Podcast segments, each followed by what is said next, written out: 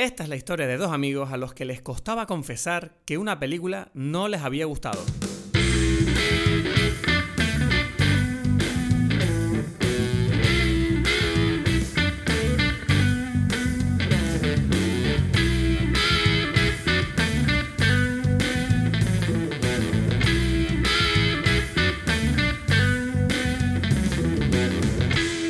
Hola a todos, bienvenidos a Dime Pelis. Mi nombre es Christoph Gacielo, desde aquí Tenerife. En breve vamos a conectar con Edgar Aponte, que está en Berlín, como siempre.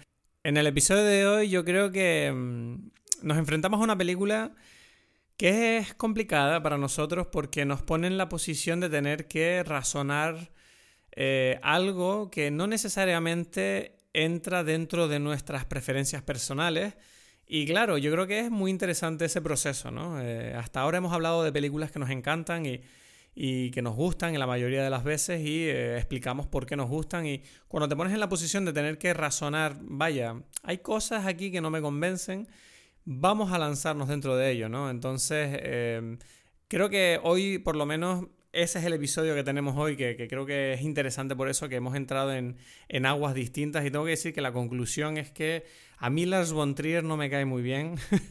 y entiendo que haya gente que sí le guste su trabajo, pero bueno, eh, si te gusta Lars von Trier, te recomiendo que escuches el episodio igualmente porque me encantaría tener ese debate, ese diálogo contigo después en, redes o como tú prefieras. Y, bueno, eh, antes de dar paso al episodio, me gustaría decirte también que, eh, bueno, eh, la sección que tenemos de la bebida de Edgar no la nombramos al principio porque se nos fue la pinza, pero la nombramos más adelante, ¿vale? Lo digo por si hay alguien que tiene especial eh, interés en saber qué bebe Edgar en este episodio. Pues tranquilo, que te lo revelamos un poquito más tarde. Así que a continuación te dejo con el episodio de hoy, que espero que hayas visto la película. ¿Estás bien? ¿Estás traumado? ¿Te parece una comedia? ¿Por qué te pregunto eso? Espérate a escuchar el episodio y lo vas a entender. Te dejo con Dancer in the Dark, dirigida por Lars Von Trier. Suerte.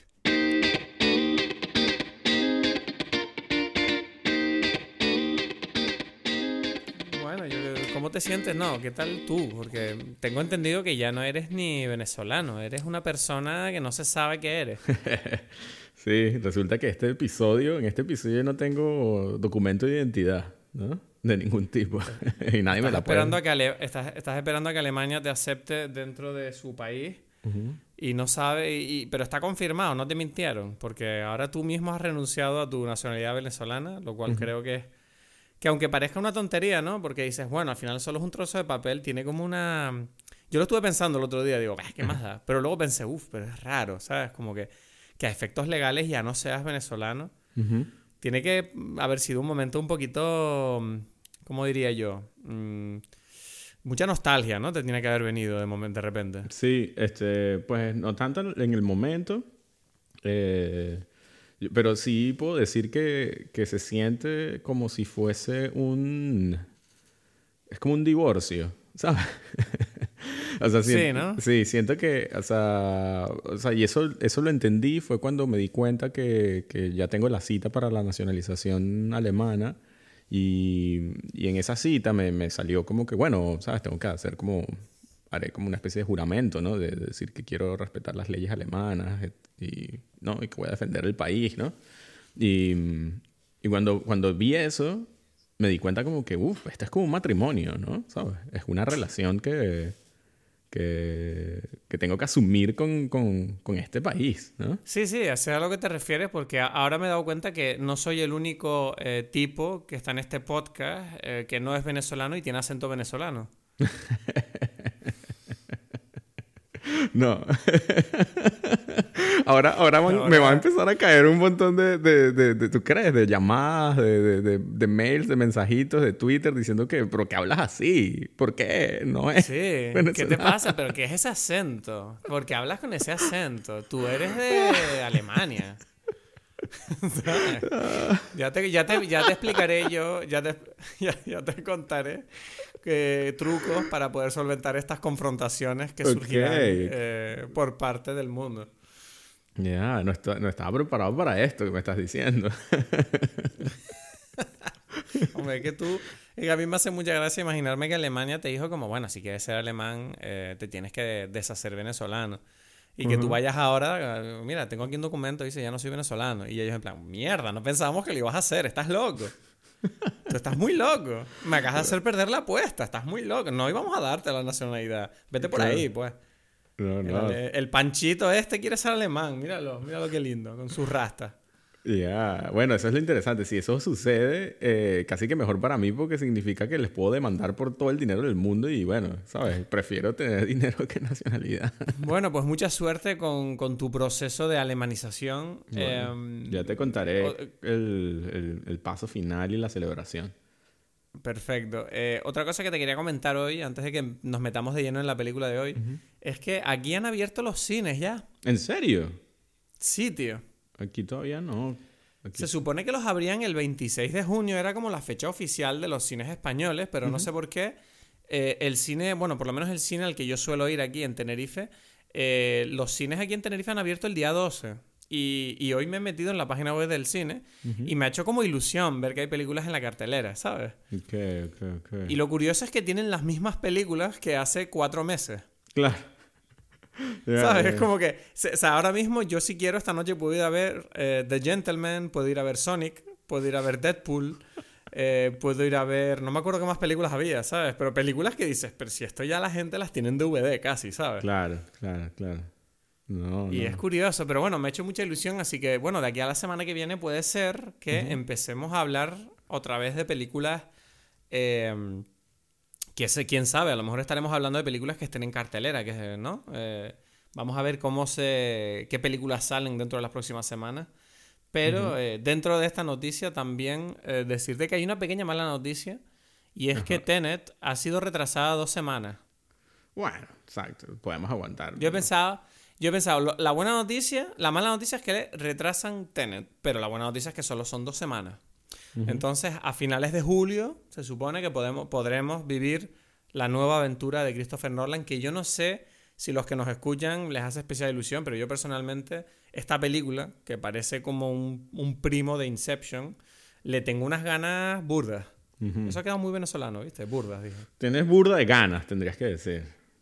Es que te quiero recordar lo que es ser venezolano, porque tú ya no eres venezolano. Entonces es importante que yo esté aquí para recordarte tu tierra. claro. Sí, sí, sí. Bueno, lo estás, lo estás logrando. Vamos a ver qué pasa al final de todo este, de este Bueno, no sé si lo estoy logrando, porque tú ya sabes que los venezolanos dicen que yo no tengo acento venezolano. No, no, tú eres cualquier cosa, pues. Claro, claro. Bueno, se te notó ahí como la falla. Como tenías que haber dicho, ah. le tengo burda de ganas, pues. Pero no, Mierda. Estoy aquí luchando con Canarias, al mismo tiempo con Venezuela. Esto debe ser una persona es complicado. Exacto. Otra noticia que te quería comentar, que esta, esta, esta noticia tengo que confesar que me ha...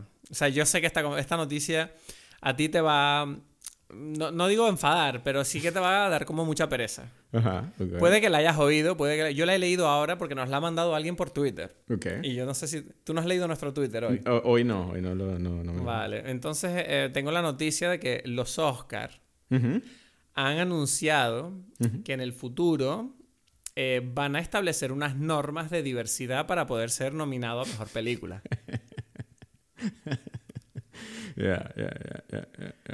Me encanta, me encanta lo o sea, como, como aceptas, como ah, A ver, obviamente este anuncio se nota que está hecho un poco en parte para subirse a la ola de, de, todas las protestas que está habiendo por el movimiento eh, Black Lives Matter, ¿no?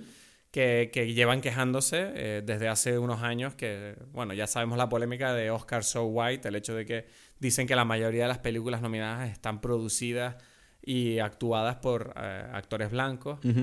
Eh, y bueno, al parecer supongo que esto ya lo estaban como estableciendo y supongo que dijeron, bueno, es un momento perfecto para establecer que nosotros somos cool también y que vamos a tener estas normas maravillosas para arreglar el mundo y tal. Y no sé, te, digo la verdad, yo entiendo, de verdad, si alguien nos está escuchando, puede que piensen que somos unos gilipollas y que estamos en contra de la diversidad. Todo lo contrario, tú y yo, Edgar, estamos a favor de la diversidad más que nunca y somos, de hecho, tú y yo, tú eres... Bueno, no se sabe ahora. no soy para nada antidiversidad, ¿sabes? Mm. Eh, pero sí que es verdad que creo que el planteamiento de esta noticia eh, eh, comete un pequeño error, yo creo, porque yo siento que estas, estas normas han nacido en base a unos errores que ha hecho la propia academia. Ellos dicen, o sea, la gente se ha quejado de que la academia premia solo películas producidas por blancos. Ok, ¿quieres arreglar eso? Premia películas que sean buenas, que no estén producidas por blancos. ¿Sabes? ¿Qué ha pasado en los últimos años? Es verdad que había películas, no me acuerdo cuáles ahora, que a lo mejor había gente que decía, bueno, esta película era buenísima, me parece mentira que no la hayan nominado. Ok. Pero lo que me parece, no, que lo que no me parece normal es que digan, bueno, pues lo que vamos a hacer es vamos a obligar a la gente a tener un determinado porcentaje de actores de cualquier diversidad en roles técnicos o artísticos para que esta película esté bien, ¿sabes? Y es como, ok, para que ustedes no puedan cometer el error de darle el premio otra vez a una película blanca, porque se obligan ustedes mismos a comerse esas películas. ¿Qué está pasando aquí? Eh, a mí lo que me molesta es que en, un ámbito artístico como el cine, obligar a la gente a contratar a cierto determinado tipo de personas, ya sea de minorías de las que sea, solamente, eh, eh, solamente porque son minoría y no porque sean los que tú quieres, me preocupa cuando abres esa puerta porque ¿dónde se establece el límite? Entonces, si yo quiero hacer mañana una película que habla sobre el racismo y solo hay actores blancos y no sale ninguna mujer, porque la, película, por el motivo que sea, ¿sabes? Porque el guion es así, es como una fantasía, ciencia ficción, donde solo hay hombres blancos en, por el mundo. Y entonces tú me vas a decir, vale, pues si en el equipo técnico no tienes ahí negros y mm, chinos y mujeres y lesbianas y trans, me da igual, no sé cuáles son las normas porque no las han dicho. Me vas a decir que esa película da igual si es la mejor película del año que no puede ser nominada a mejor película. Es un poco absurdo esa, esa noción. Claro. Porque al final del día estamos hablando de cine. Yo entiendo que a lo mejor aquí me estoy metiendo en aguas calentitas y estoy consciente de que mi opinión ahora mismo mm, estoy dispuesto a cambiar de opinión si alguien me demuestra que estoy equivocado. Pero sí que es verdad que entiendo que para las minorías es complicado eh, a lo mejor obtener ciertos tipos de papeles o trabajar en producciones por el motivo que sea. Pero también, no sé, ¿tú qué opinas? O sea, quiero decir eh, las minorías son minorías también porque no son mayoría. Y pues, a, veces pasa, que, si, bueno, pues mira, en la película esta teníamos nada más que un 8% de mm, eh, reparto negro. No sé qué decir, lo siento. O sea, es como, tenemos el equipo técnico, bueno, es verdad que había bastantes más blancos que mm, asiáticos o cualquier otra cosa. Es como, no sé, o sea, asumir que hay discriminación simplemente porque no hay una igualdad de cantidad es como un poco estúpido. Sí, es un poco superficial, pues, ¿no? Es como... Además de que siento que no arregla nada, ¿sabes? Porque está impuesto. Es, es, lo que dice, es, más bien superficial, ¿no? Es como, pero es eso, es, también un, un, gesto superficial de parte de la academia para, ¿sabes? Como para Sí, suena politiqueo, ¿sabes? es politiqueo. Sí, y es para sumarse aquí a la moda de, bueno, Black Lives Matter y tal, que me parece muy bien Black Lives Matter.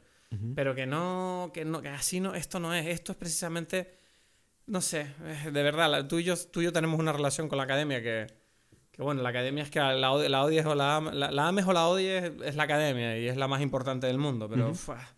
no sé, por ejemplo, estaban hablando también del hecho de que em, decían que solo el 30% de los miembros de la academia son mujeres, o algo así. Solo, ¿sabes? Como si, bueno, ok, no sé, o sea, entiendo. Seguramente hay muchas mujeres que, que no son, que, que, que, trabajan en el cine y que no forman parte de la academia. Lo entiendo. Pero yo, o sea, pero ¿ha habido un trabajo activo por parte de la academia para no meter mujeres? Eso es lo que yo no tengo tan claro. Exacto, no.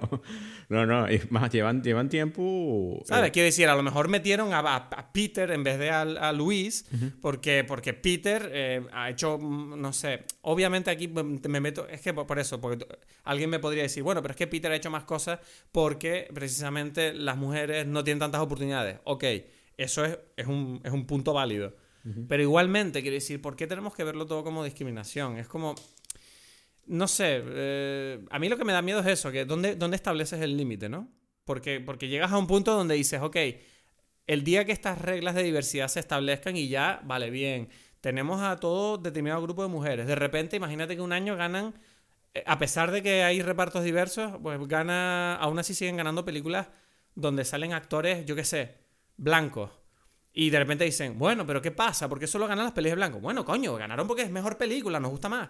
Ya, ya, o sea, y es como llega, llega a un punto y dice, bueno, pues entonces tenemos que establecer normas de que no te gusten solo las películas de blanco. no, no, de que ganen, de que ganen, ¿sabes? También como que un año una, un año otra, ¿no? Algo así. Exacto, ¿sabes? Sí, sí, sí, sí, por supuesto. Sí, hay que repartir los premios. Entonces, bueno, este año, como el año pasado ganó una de blancos, este año las de blancos no pueden ser nominadas. ¿Qué qué?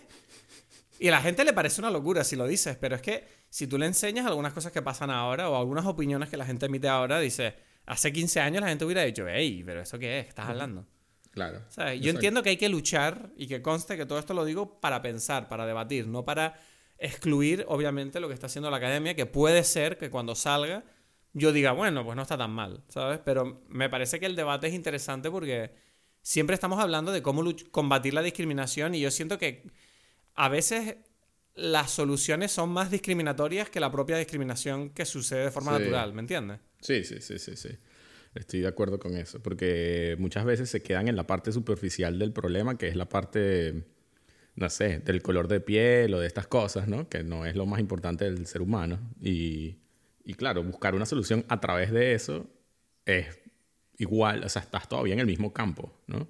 ¿Sabes a lo que me refiero? Es, que, es como, sí, además es que obligar a, a, juzgar el talento con ratios es, una cosa muy extraña. La creatividad no tiene forma ni, ni está repartida de forma equitativa entre hombres, mujeres y razas. Es, como, a ti te gusta lo que te gusta y si a la academia le gusta una película, no sé, yo no siento, bueno, es que no sé, ¿tú crees que la academia premia películas solamente porque los actores sean blancos? Yo creo que la academia, ¿sabes? Yo no creo que la academia o sea, no sé, igual hay gente que me dirá, pues sí lo hacen, ok, no sé.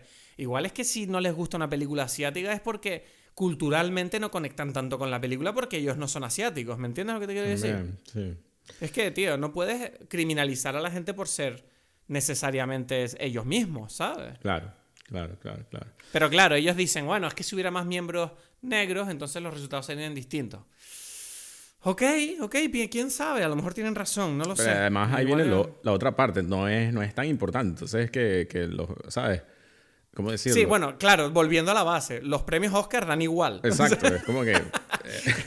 perdón, se me había olvidado que me he metido de lleno en esto. Los Oscars dan igual, o sea, que bueno, es verdad que si, que si una película protagonizada por negros no gana un premio Oscar, debería darles un... No, en el sentido de que Beyoncé, ¿sabes? Por ejemplo, no, no, no está esperando el día en que gane el Oscar para que, para que la gente la conozca en el mundo o algo así, ¿sabes? No... O sea, como que nadie, nadie está parando a, a Jay-Z, ¿sabes? Porque, porque no ha sido nominado a un Oscar porque hizo la, la, música de no sé qué película y no, ¿sabes? A los del Oscar no le gustó.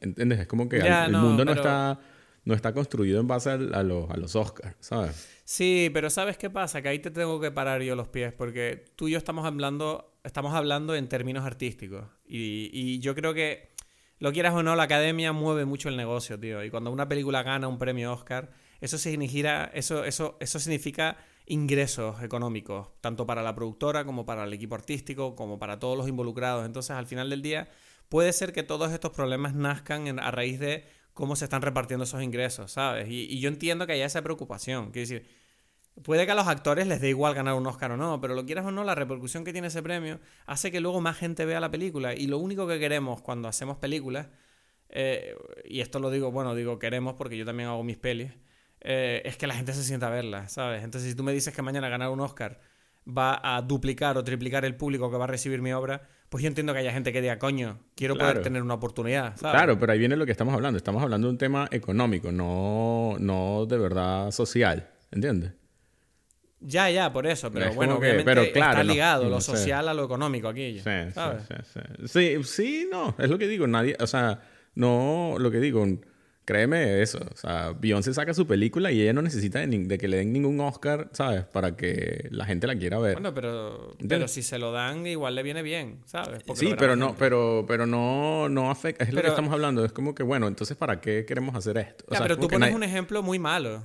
Porque Beyoncé es famosísima. Es la persona más famosa del mundo. O sea, pero imagínate que tú eres un tipo que no eres nadie, ¿sabes? Es como, bueno, ¿cómo voy a conseguir yo ya, en principio, que, la gente me vea? Claro, bueno, pero ese problema lo tiene la persona de cualquier color de cualquier país, ¿sabes? Es como que todos estamos en esta misma lucha, pues, ¿no? Ya, pero, pero supuestamente, y parece que estoy cambiando de opinión mientras hablo, pero supuestamente, ¿sabes? Es verdad que hay más barreras para determinadas minorías. Claro. Porque a nivel social no tienen tantos contactos. Sí, claro, bueno, yo qué sé, yo nací en Venezuela, pues, ¿sabes? Ahí no hay para hacer películas ni nada. O sea, hay como, o sea, en comparación con otros lados. Y es como que, bueno, normal, ¿no? O sea, no... El próximo que hay que hacer es como demandar a Dios ahí para que reparta un poco más. Es que ¿Entiendes? Es como que... No, mira, yo- lo que yo quiero decir es que yo creo que lo que pasa es que la gente quiere ver a la academia como algo demasiado global a veces. Y es como, mira, esto no deja de ser la academia de Hollywood que está en California, en el país de Estados Unidos. Entonces tú no puedes exigir que esa academia, bueno, puedes exigirlo, pero esa academia no necesariamente tiene la obligación de representar a todo el mundo, ¿sabes? Ya, claro. Mm. Exacto, exacto. Por ejemplo. Ese- ese creo que es el punto que, que al que queremos llegar. Perdóname, estoy hablando un montón hoy. No, no, no, está bien, está bien, está bien. Está bien, está bien. ¿no? Eh, ya está, bueno, esas eran las cosas que quería comentar yo hoy. ¿Tú tienes algo que quieras contarme, No, mi no sé, creo que no hay mucho, ¿no? Creo que no. ¿O sí? No. Bueno, eh, tenemos un par de emails. Ok, ok. Tenemos Cuéntame. un par de emails. eh, me apetece. Bueno, tenemos un par de emails de eh, personas que nos escuchan y me apetecía simplemente. Te los voy a. Tú no los has leído, ¿no? No, vi, revisé que había, pero no, no lo he leído. Bueno, pues mira, a mí me ha hecho mucha ilusión recibir estos emails. Eh, voy a nombrar dos en concreto, porque tampoco podemos estar toda la tarde con esto, pero eh, queríamos dar un saludito a Alicia Serrano, que bueno, nos ha escrito y nos ha dicho, hola, soy Ali, encontré vuestro podcast por casualidad, buscando un programa de cine y he escuchado mucho eh, lo que habéis publicado en este confinamiento. Me gusta mucho el formato, me habéis hecho mucha compañía, así que os mando este correo un poco en agradecimiento y también para animaros a que sigáis con el proyecto.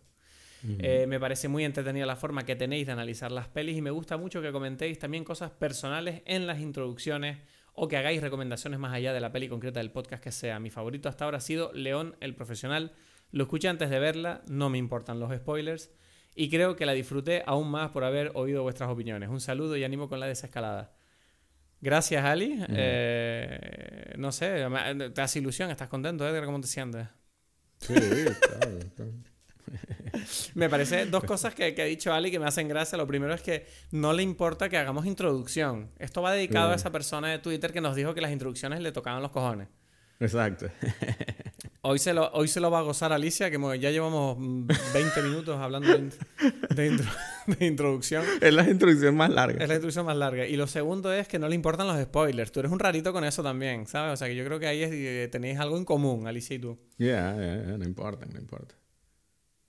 Lo hemos dicho. Edgar, emocionate. Esta tipa nos escribió para decirnos que le gusta lo que hacemos. Eh, Sí, no. Tienes que- Me emociona. Tienes que decir, tienes que mandarle un saludo a Alicia, ¿vale? No, no, un saludo y como yo, ¿sabes? Ah, Seguiré spoileando cosas, películas y hablando mucho de temas personales antes de, de- de hablar de lo que no- la gente le importa. sí. Ay, Dios. Nada, el segundo email que nos ha escrito es de eh, una chica llamada Manta, que nos ha escrito un par de veces, de hecho. Eh, y dice que escuchando nuestro podcast eh, de la película In the Mood for Love, investigando, dice que descubrió que obviamente forma parte de una trilogía, bueno, tetralogía, por la película Blossoms, que se supone que sale este año o salió. Y nos preguntaba si habíamos visto las otras dos películas de la tetralogía informal. ¿No era infernal? Informal, ¿no? ¿Era, era informal? Infernal no creo. Vale. Ajá. Y me pone gracias por su podcast, los estoy disfrutando muchísimo y compartiendo con todas mis amistades. Buenísimo. Entonces, ¿quieres Bueno. contestar a esta pregunta? ¿Has visto las otras películas de Wong Kar Wai? Es que ahora estoy confundido. ¿Cuál se supone que es la... la- o sea, nosotros hablamos... Las otras son La de eh, Days of 2046. Being Wild. Ah, Days of Being 2046. Wild. Days of Being Wild sí la vi. No recuerdo cuál es la conexión. Ahora que lo, que lo estamos hablando, no, no sé Pues, eh, si es que alguno de los personajes aparece allí y la de Blossoms todavía no ha salido. Entonces, digamos que sí. Hasta lo, lo que hay lo he visto.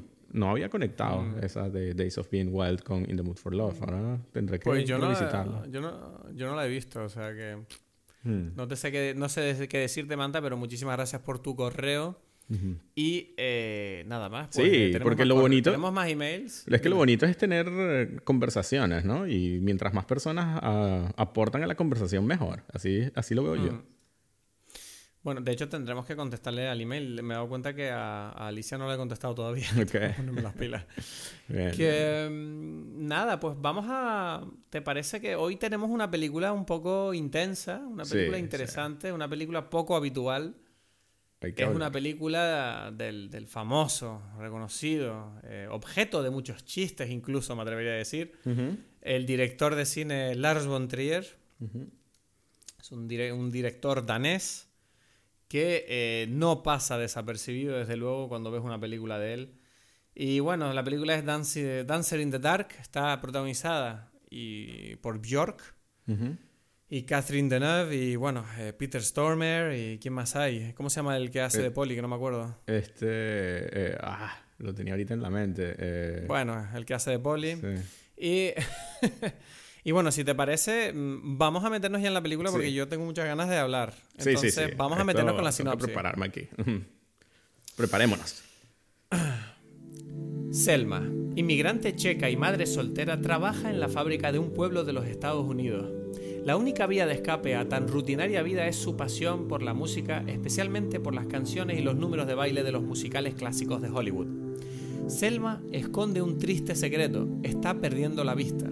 Pero lo peor es que su hijo también lo va a heredar si ella no consigue a tiempo el dinero suficiente para que pueda operarse.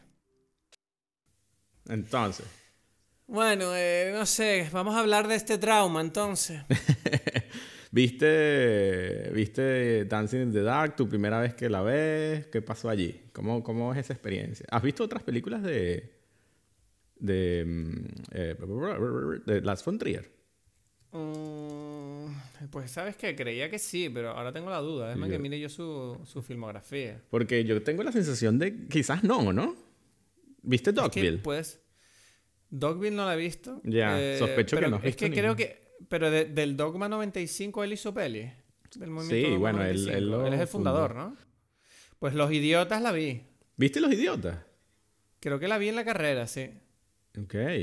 ¿Y te gustó? No. ¿La recuerdas? Mm, mal, la recuerdo mal porque la vi mal y no me gustó. Recuerdo que no me gustó. Ya, ya, ya, ya. No, Y no, no he visto más, creo, ¿eh? Estoy mirando aquí, no.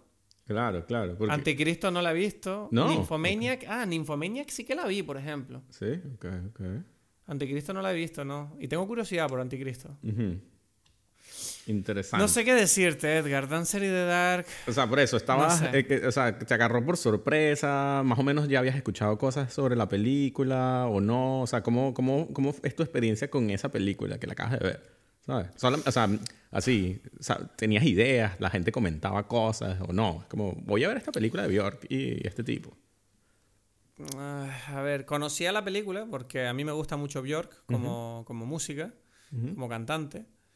Y, y había oído hablar de la película y creo que había visto algún videoclip, porque había oído alguna canción de la banda sonora. Ok. Eh, entonces es verdad que fui a la peli con un- una vaga idea de lo que me podía encontrar. Pero la verdad es que, mm, eh, no sé, la experiencia ha sido, ha sido extraña. Ha sido extraña porque al principio mm, en ningún momento me gustó la película. Eh, tampoco lo pasé demasiado mal, excepto en la parte final, donde ya sentí que la película estaba como haciendo unas cosas que a mí, o sea, no sé, a mí la película me dio risa. Claro, ya, sí, sí, sí. Sí. Había, un momo- había momentos que a mí la película, ¿te acuerdas cuando hablamos de The Lighthouse? Ujú. Pues yo sentía que había momentos de la película donde digo, bueno, esto, esto, o sea, eh, te- yo tenía un problema con la protagonista, ¿sabes? Era como, pero me puso de los nervios al final, ¿sabes? ¿Sabes? Es como, no sé, entonces, no sé, había un, había un rollo ahí que yo digo, a ver, ¿qué, qué está pasando? A ver, lo primero que me llama la atención de la película, vamos a decirlo, eh, el- cómo está grabada, ¿no? O sea, es lo primero que salta a la vista. Que por cierto, cuando puse la película, lo cuando empieza esa intro, que es como esas manchas de color que duran como dos minutos, eh, claro, ahora entiendo que supuestamente es como una metáfora de quedarte ciego o algo así, ¿no? Supongo, o algo así. Eh, sí. Es una representación de, de la degeneración visual que sufre esta mujer. Pero ya va, ya va, ya va. No sé por qué yo no recuerdo eso. Unas manchas. de Joder, esa- cuando tú le das play... Yo cuando empecé a ver la película, lo primero que hay es como música y color, así, como unas imágenes de color que se mueven durante un minuto, un minuto y medio. No, pero no es de color, es un prólogo y ya, sin color. Dice No, no, prólogo. el- el mi- no, el mío, el mío tiene color, no sé, yo vi colores. Verde, marrón, rojo. El- en serio, ¿no? La que yo vi pone prólogo y ya está. ¿Sabes? Es como tarda dos minutos, un, sí, como, como, como eran las películas antes. que te- Déjame, voy a mirarlo, la tengo aquí la película. Déjame un momentito que la pongo, o sea, porque ya me estás rayando. A ver si qué coño he visto. Sí. No, joder, que si tiene color. Tiene color que te cagas. No, pero no dice prólogo. ¿Qué prólogo? O sea, No. dice prólogo y, y hay una música, ¿sabes? Así como, como otras películas empiezan con oper- ¿sabes? Y tal. No. ¿no? Obertura. No, mi, eh, mi versión empieza directamente con, con unas imágenes de manchas que parecen como cataratas. Y colores, colores, colores. Y de repente el título de la peli y ya está. Y empieza la película. pero tienes entonces otra versión, creo. Pues puede ser, no lo sé. ¿Sabes? O porque Yo la, la que tengo es la versión del Blu-ray. Ya, este, me parece curioso porque no, no conozco, o sea, es lo que digo, yo lo que sé es que tiene, tiene el, eh, ¿Pero la viste bajada o la viste la no, peli? en, la, la- en, ¿cómo es? En Amazon o en, o en eh, ¿cómo se llama? Apple, uno de los dos, en las dos, mentira. Pero estoy leyendo que la versión europea tiene la, la obertura con luces medio apagadas en la, con las cortinas, de, o sea, en el, como en el cine, ¿no? No sé qué estamos hablando ahora mismo. Me estás diciendo que la versión que yo estoy viendo es distinta a la tuya. Sí. Vale, pues yo lo que te digo, que lo que yo vi fue como unas pinturas, unas imágenes de como formas y colores así como que iban pasando detrás de otras hasta que aparece el título de la película. Hay como dos versiones, estoy viendo. Eh, resulta que, que el- lo original es como sucedía, como sucede normalmente en los cines aquí, que está la música con las cortinas apagadas y eh, con las cortinas cerradas se abre y empieza la película, ¿no? Un prólogo como normal, una abertura normal de, un- de una película. Pero que Lars von Trier dijo que, que, que él se dio cuenta que en los cines americanos donde no hay eh, cortinas, eso iba a ser como estúpido. Es como que hay una música y nadie... O sea, como que era algo que, que- que iba a ocasionar problemas. Entonces él decidió hacer un, un acompañamiento visual con un colaje de pinturas ahí de un, de un artista. Eso es lo que yo vi. Entonces, ya, eso yo nunca... Bueno, no recuerdo ahora cuál fue la versión que yo vi originalmente en el cine, ¿no? O sea, no... Bueno, da igual. La cuestión es que empecé la película y dije, es que llevamos fuimos- cinco putos minutos fuimos. hablando de la puta mierda esta. Eh, la cuestión es que eh, empieza la película y me paso dos minutos viendo colores y digo, ok, esto ya empieza intenso. Ya está el Lars von Trier haciendo lo suyo. Eh, y claro, me llama la atención. O sea, yo no sé cómo grabaron la película. Tengo entendido que es digital. Sí. Pero no sé, sinceramente. eh, si tú me preguntas, la, la impresión que tengo es que está grabada como el culo la, la película. Ya, ya, ya, ya. Y sabes que es O una... sea, es adrede, obviamente, ¿no? Es como parte de, de la tradición de Lars von Trier, ¿no? De esta técnica basada un poco, está un poquito basada en el Dogma 95 de hacer las pelis con lo que sea, ¿no? Con luz natural y... Te digo, o sea, es que bueno, sí, el aspecto visual. eh, este, o sea, bueno, que lo que dices, esto basado un poco en el estilo Dogma, es curioso porque el director de fotografía es este Robin Mueller, que es uno de los directores eh, de fotografía más famosos. Él hizo París, Texas, ¿no? Que ganó, o sea, que fue una de las películas mejor fotografiadas de la historia, ¿sabes? Probablemente. Y... Bueno, pues mejor que no presente esta, porque vamos, le quité- se queda sin trabajo. Él también es el director de fotografía de una de tus películas, creo, favoritas, que es Ghost Dog, ¿no? Bueno, no es de mis favoritas, pero me encanta. Exacto, pero que está allí, pues, ¿no? Eh, Sí. también, también Dead Man, o sea, bueno, es un, un, un gran director de fotografía y, mm, y, me- y- y claro, es interesante porque cuando tú ves esto, claro, en esta época estaban empezando a utilizar la- el cine digital, o sea, el- las cámaras digitales y eso se junta con, con el movimiento dogma de este tipo de decir, bueno, no importa la luz que haya, es así y ya, sin ningún tipo de intervención de nada, ¿no? Es simplemente hay una cámara y unos actores y ya, no hay nada más, ¿no? Sí, Incluso, tratar de manipular lo menos posible eh, la captura de la cámara. Eh, no, incluso ni siquiera eso, sino que, por ejemplo, un prop, o sea, como una, ¿cómo es? Un, ah, ¿Cómo se dice? Un prop. Un atre- atrezo. Sí, un atrezo, estaba prohibido llevarlo. Es como que si necesitamos un, un vaso, ese vaso tiene que estar ya en el sitio donde vamos a grabar. Tienes que trabajar con, con los, eh, los espacios naturalmente como son, ¿no? Exacto, exacto. Que en realidad esa, esa cosa, eh, eh, ahí empieza todo un juego interesante con qué es lo que es, o sea, este manifiesto tiene un sentido o no tiene. Simplemente ponerse unas cosas por ponérselas, un ejercicio de unos estudiantes de, de cine, o es algo que tiene un- una idea más profunda, ¿no? Y, y eso es algo que, bueno, que siempre quedará allí en muchas eh, en muchos movimientos y ideas artísticas está esa, no sé, esa pregunta, ¿no? Siempre. Es como que, bueno, esto tú, Yo te puedo tú decir- lo haces como para quedar como artista, ¿sabes? Ya que estás empezando, vas y te lanzas un manifiesto, dices que es dogma y entonces ya la gente va a hablar sobre ti, aunque, aunque, o sea, sea lo que sea que, que tú Bueno. le pusiste a eso o no, o quizás sí le pusiste algo, ¿no? ¿Sabes? Bueno, para los que no lo sepan, eh, la- el, el objetivo del movimiento Dogma 95 es purificar el cine rechazando costosos eh, efectos especiales, eh, modificaciones de postproducción, eh, trucos técnicos. Y eh, leo aquí que pone que los cineastas se concentraron en la historia y la interpretación de los actores. Por tanto, los directores buscan resistirse al canon cultural en el tratamiento de los temas, los riesgos y tratan de dar mayor importancia a los procesos creativos.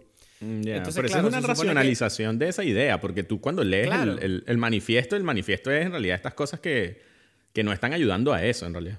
Te voy a decir cuál es el manifiesto, que es, lo llaman, no sé, aquí pone voto de castidad, que tiene como 10 normas. Y entonces es como que las 10 normas son, la primera es que los rodajes tienen que llevarse a cabo en localizaciones reales. Para la gente que nos escucha, que a lo mejor no sabe mucho de cine o cómo se produce, una localización real significa sitios que no están construidos para la película. Es decir, si vas a grabar una escena en, un cole, pues te vas a un cole de verdad. Y, y no se puede decorar ni crear set, y si un artículo u objeto necesario para el desarrollo de la historia se debe buscar en la propia localización. La segunda norma es que el sonido no puede mezclarse separadamente de las imágenes o viceversa, y no debe usarse música a menos que se grabe en el mismo lugar donde la escena se está rodando. Bueno, en este caso, claramente en esta película no, no hicieron eso, pero, No. pero bueno, para que veas que directamente ellos quieren que la película ya esté hecha en la, a la hora de- cuando tú la grabas, la película ya está hecha. Eh, se rodará cámara en mano. Se permite cualquier movimiento o inmovilidad debido a la mano. La película no debe estar donde esté la cámara. Al contrario, el rodaje debe ocurrir donde se dé la película. ¿Vale? Me parece interesante esa noción. La cuarta norma es que la película tiene que ser a color. No se permite ninguna luz especial ni artificial. Si la luz no alcanza para rodar una determinada escena, la escena debe eliminarse. O, en rigor, se le puede enchufar un foco simple a la cámara. Mm. Ok, o sea que ahí están haciendo como una pequeña concesión, ¿no? Sí, por eso. Y, y- y sí, incluso en las películas Dogma, bueno, lo puedes seguir. Hay muchos que han dicho que no, que no cumplieron Que no igual. hacen eso. Exacto. 5. Se prohíben cualquier efecto óptico y los filtros. Cuando dicen filtros se refieren a filtros de objetivos, no eh, que estamos en la era de Instagram, no vayan a confundirse. Eh, la regla número 6 es que la película no puede contener una acción o desarrollo superficial. No pueden mostrarse armas, ni pu- como que no puede- ah, ni pueden ocurrir crímenes en la historia. Esto me parece interesante. Es como, no puedes... esa, esta norma, la, la norma número 6, parece que es como, no le metas emoción a la historia, ¿sabes? Vamos a hablar de cosas sí, porque, normales. porque ¿qué significa que no puede tener una acción? Sí, como que, que es superficial, no sé. Mm. Eso no lo entiendo esta norma muy bien, pero bueno. La séptima norma es se prohíbe la alienación temporal o espacial. Es decir, esto sirve para corroborar que la película tiene lugar aquí y ahora. Entonces, como que tú no puedes fingir que tú grabaste algo, eh, o sea, no, no puedes grabar atemporalmente. Eh, no se aceptan películas de género, eso me parece una norma muy complicada porque, no sé, un género puede ser cualquier cosa. Sí. 9. El formato de la película debe ser el académico de 35 milímetros. Ujú. 1.37.1. Eh, oh, la, la última norma, la número 10, es que el nombre del director no debe aparecer en los títulos de crédito, cosa que Lars von Trier se pasa por el forro los cojones en esta.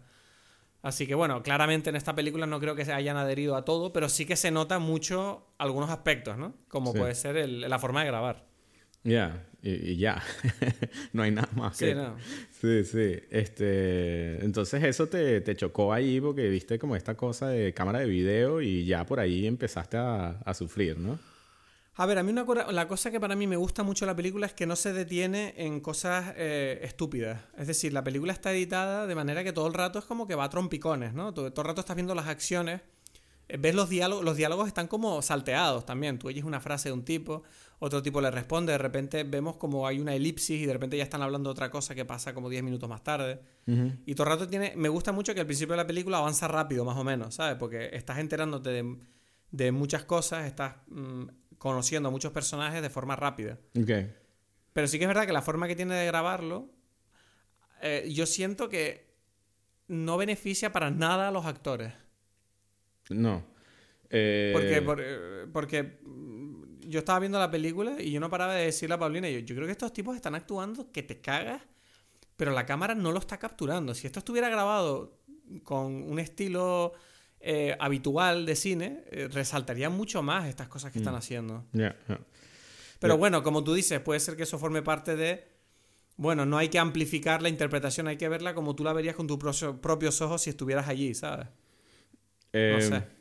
Mm, ya, pero ya hay un guion, ¿no? Y el guion, estos personajes dicen como a veces tonterías que no tienen sentido, ¿no? Es como, entonces... Hay, la película dice. Sí, entonces hay veces que tú te das cuenta que no es solamente la cámara, sino como pareciera que el director está poniendo a estos personajes allí a hacer cosas que pueden ser muy estúpidas, muy ridículas, y ver qué sucede, ¿sabes? O sea, yo siento que no es, no es que el que los actores lo están haciendo bien y por haber escogido esta forma de la cámara no funciona, sino que además están haciendo bien, o sea, están haciendo un esfuerzo en algo que, que ya de entrada está poco cocido. Es raro. Sí, exacto. Y, y, y, ya, y yo siento que desde el principio esa es un poco la intención de él, porque pareciera que él, él ya desde el principio ya, estaba, ya sabía lo que estaba haciendo, ¿no? De, de, haciendo esta especie de chiste para él, ¿no? Paulina me decía, pero estos tipos, esta gente no está actuando bien, me decía ella. Esto es raro. O sea, esta película no es buena. y yo le decía, bueno, no sé, a mí no me está gustando. No sé si la peli es buena o no, pero es verdad que no me está gustando. Ok, vamos a. Ahorita que acabas de decir no me está gustando, vamos a, entrar porque a, algo que, que nosotros siempre hemos mencionado esto de, de, de, que a nosotros, más o menos la filosofía de Dime Peli es eh, nunca decir que una película es mala, ¿no? Y este tipo de cosas, ¿no? ¿Sabes? Es como... Bueno, sí, exacto. O sea, somos más de hablar de proceso que de calidad. Y, y, de, y de, bueno, quizás no me gusta a mí, pero quizás tiene algo y queremos buscarle como que mm, las características positivas a la película. Sí, yo, lo que yo quiero entender es qué pretendía este tipo hacer eh. y ver si lo que él pretendía y lo que ha salido eh, son lo mismo. Exacto. Ahora, ahora voy, ahora teniendo eso en cuenta, voy a, a expresar mi, mi, experiencia con esta película. ¿no? Yo vi esta película cuando salió en el 2000, súper emocionado por un lado por, por Bjork, que venía desde su, de su momento, no sé, uno de sus momentos más cumbres, después de haber hecho Homogenic y tal, y, y yo estaba enamorado de ella, ¿no? Casi que todavía lo estoy. Y, y es tu crush. Sí, exacto. Y, y vi esta película que además ya me, o sea, empezando yo como fanático del cine, resulta que aparecen unos tipos en Dinamarca con un supuesto Em, dogma, con unas reglas nuevas donde ellos quieren como revitalizar el cine. A mí, yo había visto Breaking the Waves, que es la película anterior o, la primera película de, de, esta trilogía que hizo Lars von Trier del, del corazón dorado, ¿no? De estas mujeres mm, sufridoras, ¿no? Y esa película a mí me gustó mucho y sí me pareció también muy fuerte, muy como, uff, o sea, me removió muchos sentimientos dentro de mí, ¿no? Entonces, cuando aparece esta película, yo la veo y la veo en el cine y me encanta, ¿no? Eh, y hasta hoy pensaba que me encantaba, hasta que la vi ahora, ¿no? Y claro, digamos... O sea, que te has llevado una sorpresa ahora. Sí, sí, sí, sí, total, total. Y, y la sorpresa va por el desarrollo histórico de, de, de, todo, del personaje Lars von Trier, ¿no? Y de lo que se ha ido sabiendo sobre la película, y, cosas que uno va viendo. Es decir, yo seguí viendo películas de él porque estaba, me gustaban, ¿no? Y cada vez... Em, ¿Cómo cojones te gustan las pelis de la Trier? Eh, no, o sea, es que es interesante porque, o sea, Dogville me encantó en su momento también, ¿sabes cuál? No, bueno, que es Nicole Kidman y, y es toda la película está en este, en este estudio. Sí, que no hay nada. Y donde no hay set, ¿no? Exacto. Y todo lo, el set está dibujado en el, en el piso, ¿no? Con, con, tiza. Entonces tú sabes que estás entrando a la casa de este personaje porque, porque el dibujo en el piso te lo dice, pero no hay nada más. Y, y esa película me gustó mucho. Y después todas las demás también me estaban gustando hasta que empecé a, a notar como a sentir una especie de, mm, no sé, de incomodidad, de que esta incomodidad que yo sentía en las películas de él no era tanto una incomodidad basada en que son temas incómodos, sino en una especie de, de aprovechamiento de las cosas, o sea, como que de, de, disfrute del director en mostrar las cosas incómodas, ¿no? Y solamente mostrando, mostrarlas, ¿sabes? Un poco como un provocador. Entonces, eh, bueno, al punto que él dijo que era un nazi, ¿no? Y lo, lo, prohibieron, prohibieron que volviera a presentar una película en Cannes por haber dicho eso, que bueno, que incluso en ese momento yo pensé que, bueno, pero obviamente está provocando, ¿sabes? Este no, no, no es que es un nazi, ese no es el tema. Eh, pero vi esa película, la de Melancolía, y después de que la vi, como me ha pasado en más de una ocasión esto, que digo, como que veo la intención del director más que la, la, la, emoción que me da la película, ¿no? Esta intención yo no estoy al, al, tanto de saber si es verdad o no, pero así lo siento, ¿no? Y me hizo sentir como que, mira, tú lo que estás aquí es como que regodeándote en esta sensación de depresión y quieres, ¿sabes? Como que mostrarla. Sí, es como porno de tristeza, ¿no? Algo así, algo así. Y fue el primer momento en que me hizo como un choque y porque sentí que era más bien eso, un juego de él que, que, que algo que está relacionado con el arte cinematográfico, ¿no? Y, o, o con su expresión a través del arte cinematográfico. Pero eso no sería un problema si no fuera porque, por ejemplo, esta película yo siento que el guion es una mierda. ya, pero ¿sabes qué? Que si, si, si, ese es el tema que a él le interesa, guay, cuéntame historias de este tipo. Pero es mm. que esta depresión y esto, esta tragedia que me estás contando, me parece que está tan cogida con pinzas. Sí, es que por eso tiene distintos niveles. O sea, porque no hemos hablado de, lo, que, de lo que yo creo que es lo mejor de la película, ¿no? O sea, dijimos esto y, y lo hemos dicho, pero no hemos hablado de... O sea, la idea de la película, la idea específica de esta mujer que está viviendo los peores momentos de su vida, pero ella se está escapando eh, de, eso a través de su amor por los musicales y eso es lo que le da fuerza para seguir. Es algo que me gusta. Esa idea. yo creo que el personaje de Selma es distinto a medida que... O sea, yo veo un personaje al principio y otro personaje al final. Y el personaje al principio me parece como muy bien porque es como que tiene ese punto de... Tú, notas que esta mujer es como que tiene un orgullo de que no quiere victimizarse, ¿sabes? como que, es una cosa que tú además comentabas en el episodio anterior hablando de, de Casablanca, ¿no? De esta gente que en otra época, porque además esta película se nota que es de otra época, es de los años 60 más o menos.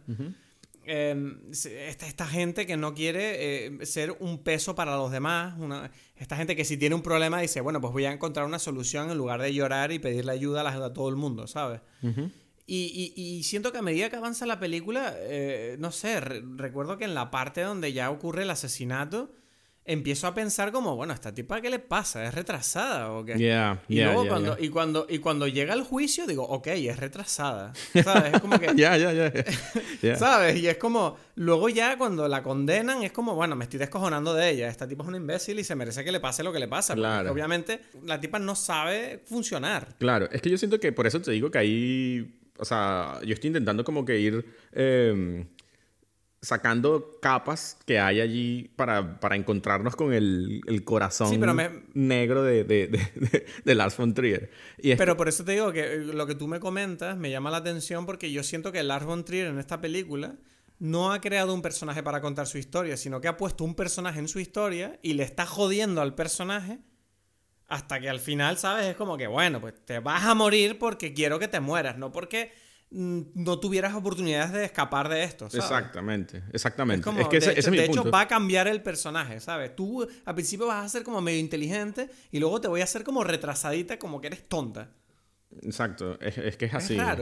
Pareciera que se está burlando de esta persona, ¿sabes? Es eso, es como que, y por eso te digo, la idea de, de esta persona usando la fuerza que le da la música eh, en contra de estas situaciones es hermosa. Sí. ¿Sabes? Y ahí es donde tú, o sea, esa idea en sí, ¿sabes? Sola, quitando como que eso es muy bonito, pero tú te das cuenta que la película al final prácticamente se burla de esa idea. Sí, porque sí, porque el último plano, por ejemplo, es como que a mí me hizo gracia.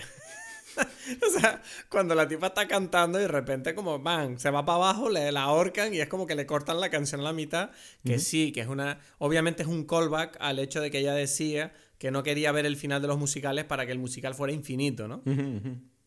Pero igualmente a mí me pareció como demasiado, eh, no sé, o sea, dije, yo me reí, ¿sabes? Fue como, claro, claro. Se supone que esto es horrible, se supone que esto es un momento trágico y a mí me dio risa porque es como, mierda, le cortaste la canción a la pobre tipa. Yo recuerdo cuando yo vi esa, cuando yo la vi en el cine, en ese momento yo lo que escuchaba, o sea, porque claro, se hace el silencio y, y yo escuchaba gente llorando en toda la sala, ¿sabes? Entonces, Puede ser que la experiencia colectiva a lo mejor sea distinta. Es que yo, claro, como estoy viendo la peli solo en mi casa. Claro, entonces, o sea, pero yo tampoco lo sentí así, tampoco me dio risa, pero, pero no, no me afectó porque yo otra vez me di cuenta de la manipulación o sea, el juego que, que, que, en el que pone Lars von Trier, ¿no? A la gente. Y claro, puede ser que uno no, no, se da cuenta y uno después dice, pobrecita esta mujer. O sea, si uno, si uno se identifica mucho con Bjork, ¿no? Eh, tú puedes entrar en, en solamente ver a Bjork. Y, y, te, y, después cuando te sientes mal porque, porque bueno, muere, eh, tú sientes que esa tristeza es una tristeza basada en tu empatía por ella y tal, pero, yo, pero también está, porque no es solamente tristeza, es como una cosa que es como te jode, porque, porque Lars von Trier la jodió, ¿sabes? Es como que, ¿tú crees que tú te vas a escapar de esto? Pues no, porque resulta que eres bien tonta, ¿sabes? Es como... No, y además me parece muy cruel el giro final de la película, que es como, bueno, la condenan a muerte, pero luego de repente, venga, vamos a alargar un poco más la... Porque en realidad es como, vamos a alargar un poquito más la última... A mí me sobra mucho eso de ah, mira, que, que, encontraron unas pruebas, a pesar de que tú las escondiste, que pues, además es que ella escondió las pruebas de su inocencia, eh, hemos encontrado estas pruebas y, y, vamos a poder reabrir tu caso y, y, puede ser que te salven y tal.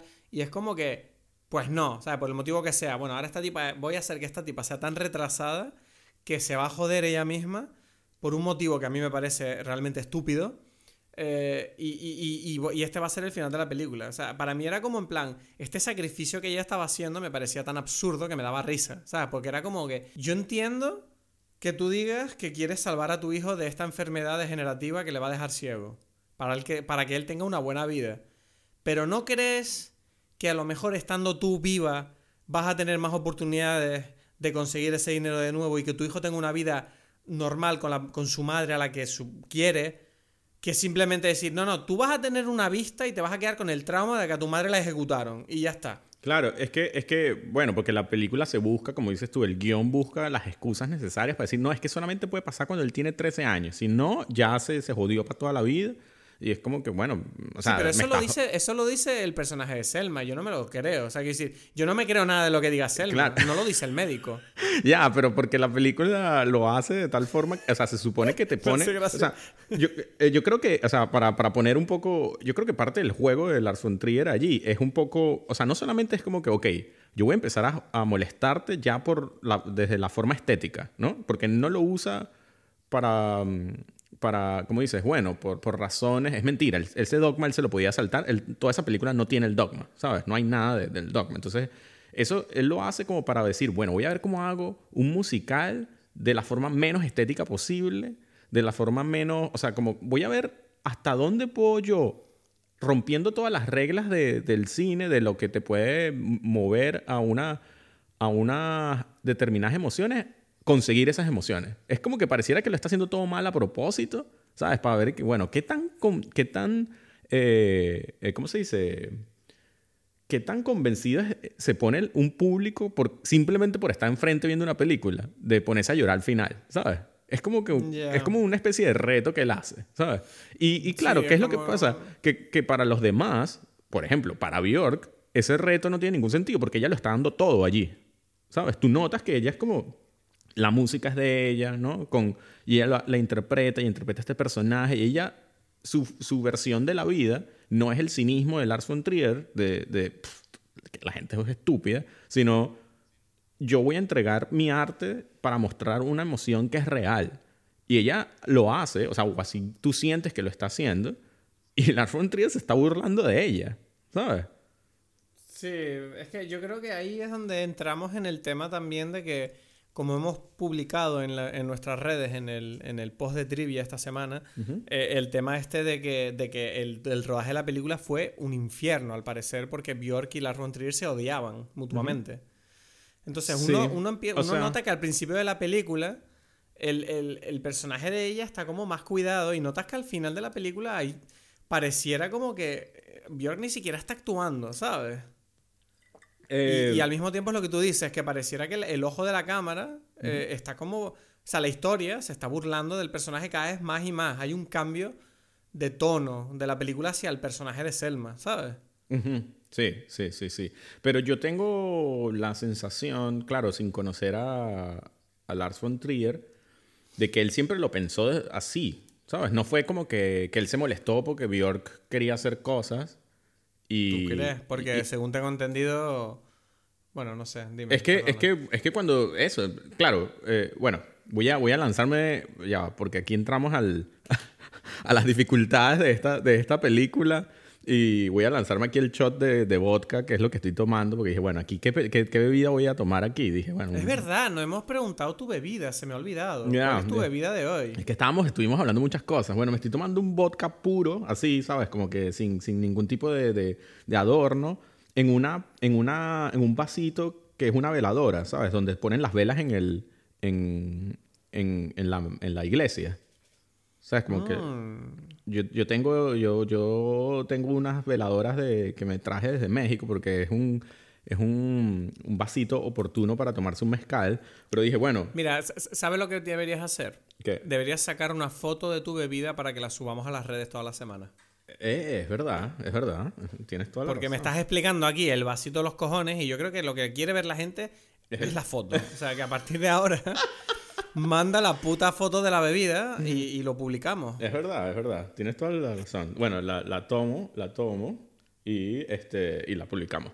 Pero bueno, eh, entonces para mí, bueno, digamos que esta bebida, el vodka de, de Europa del Este, como Selma, y el vasito con una cruz al fondo, eh, que, que es como la cruz que ella tiene que cargar, ¿sabes? Hasta el, hasta el final, ese sacrificio que ella está haciendo, ¿no? Y que es el sacrificio que hacen todos los personajes principales de las películas de Lars von Trier, especialmente esta trilogía, ¿no? En Breaking the Waves, no sé si tú conoces la historia, es una pareja, un tipo que, que queda como, como paralítico, ¿no? Y la novia, eh, él es un religioso, ¿no? Y protestante, y ella empieza a... Y esta es la parte que no puedo describir, entender, pero ella empieza como a prostituirse, porque ella siente que a través de, mientras ella más se prostituye, porque el tipo no puede tener sexo porque está paralítico, lo, lo va a curar más a él, y él va, va a tener un milagro y va a poder caminar después, ¿sabes? Ajá. Sería genial que la película acabe con el tipo levantándose. Entonces es una película, no te voy a contar el final, pero es una película donde tú dices, pero mujer, ¿por qué estás, qué es es una película que, que, que te hace sentir, poner en esta situación de esta mujer que está sacrificando todo, ¿sabes? Y está poniéndose en las peores situaciones del mundo por una idea que ella tiene. Y como al final es otra vez, es como, no sé si es una burla, pero se siente como una burla otra vez de Lars von Trier.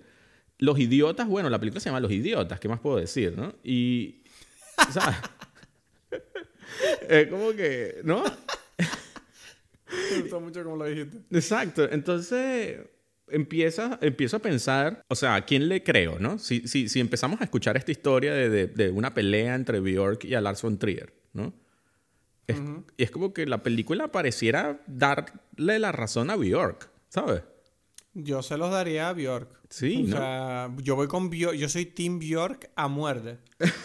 Pero ya, exacto, pero esto pareciera que, que- que- pareciera decir que yo, que, que claro, dije que, que estaba enamorado de ella y tal, que estoy como de su lado y ya. Pero es que, es que yo siento que, que objetivamente uno lo puede ver, ¿no? Esta, esta situación de. De, Yo creo que es que. Dime. de, o sea, de, de que este, de este personaje, Lars von Trier, eh, es un tipo que por lo menos, por- o sea, en lo, poniendo por la medida bajita, quiere provocar. A mí no me gusta, si tú me dices que esto es cierto, si yo me entero que esto es cierto, a mí no me gusta que un director tenga como técnica para obtener su arte, incomodar y joder de verdad eh, a sus intérpretes.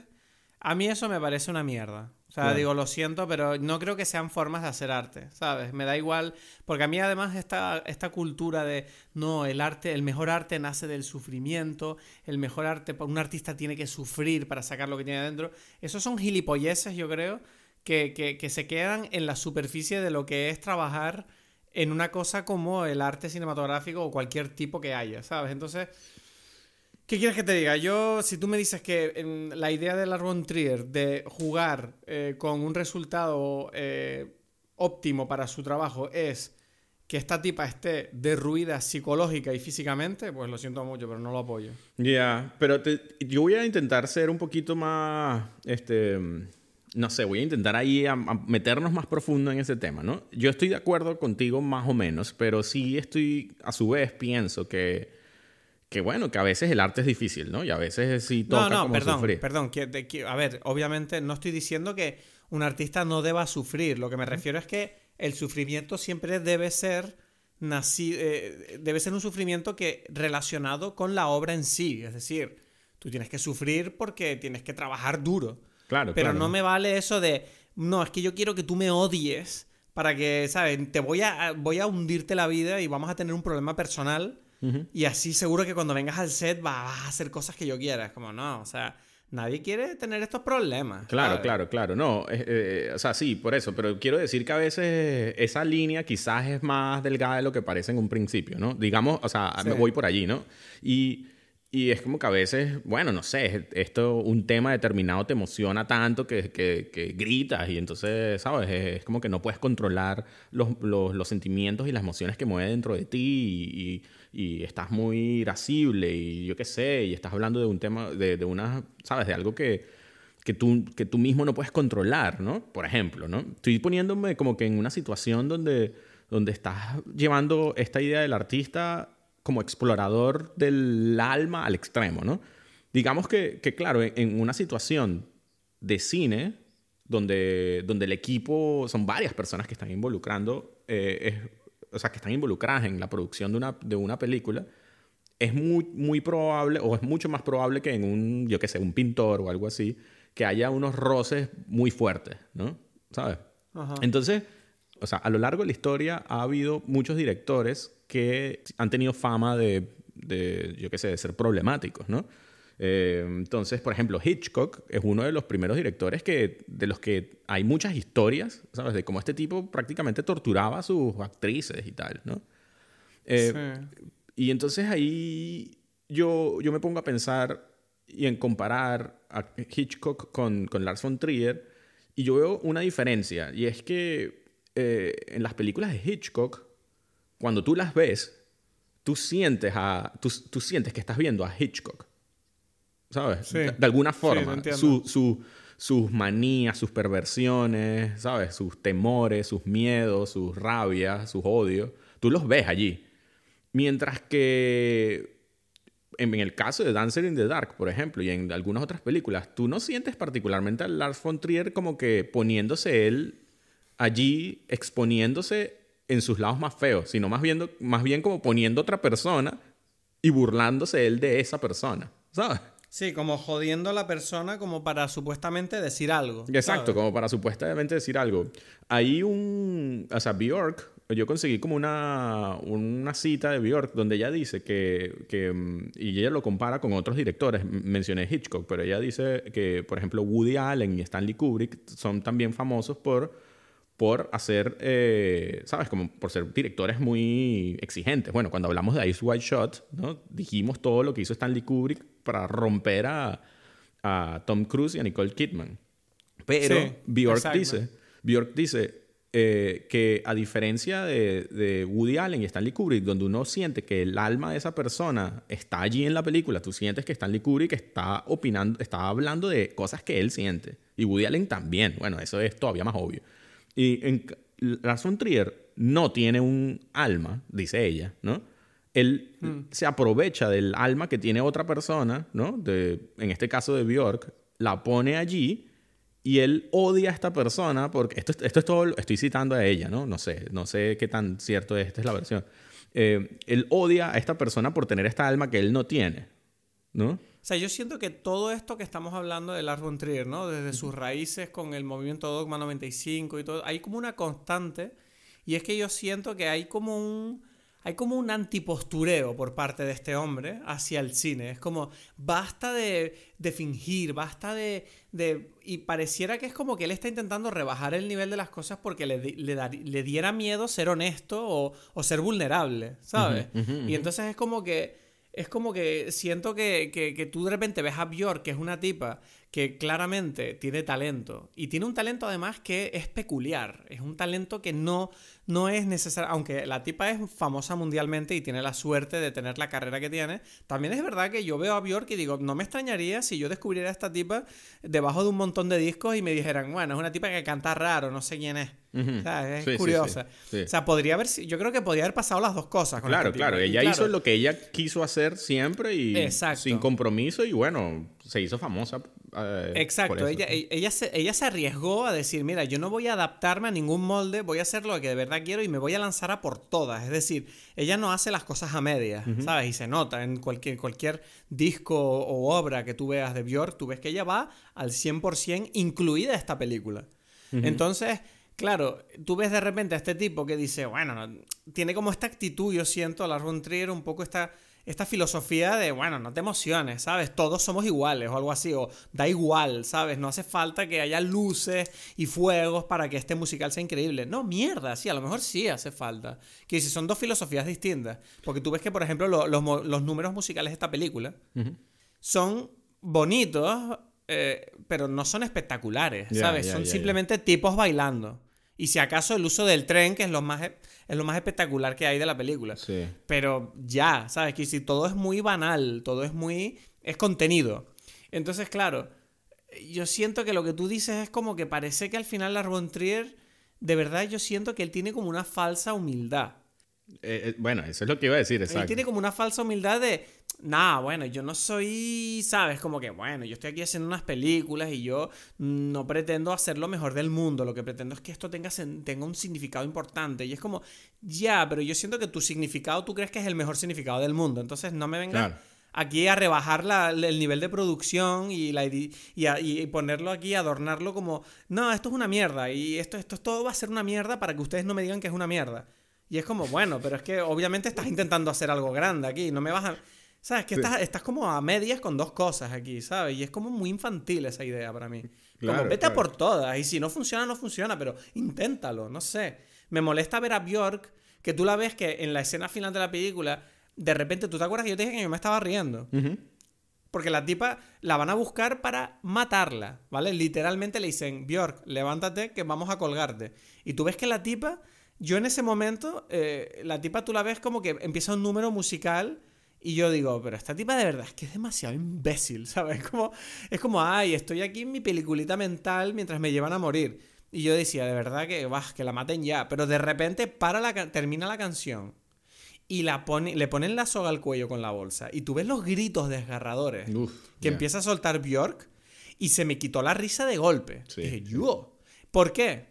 Porque yo creo que en el número musical yo estaba con. esta- estaba siendo mecido por Lars von Trier y sus tonterías de. Bueno, es que esto da igual, esto es una tontería, ¿sabes? Y de repente llega Bjork en la escena que él ha compuesto y a pesar de todo, por el talento que tiene ella, rompe a través de lo que él está haciendo y te ofrece un momento interpretativo realmente potente que te golpea en la cara, ¿sabes? Sí, sí, sí. sí. Y de repente, de repente dices, wow, esto es un momento chungo, ¿sabes?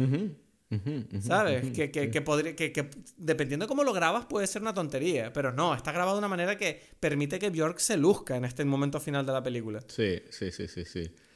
Eh, sí. Y me gusta que ella tenga esa victoria en el fondo.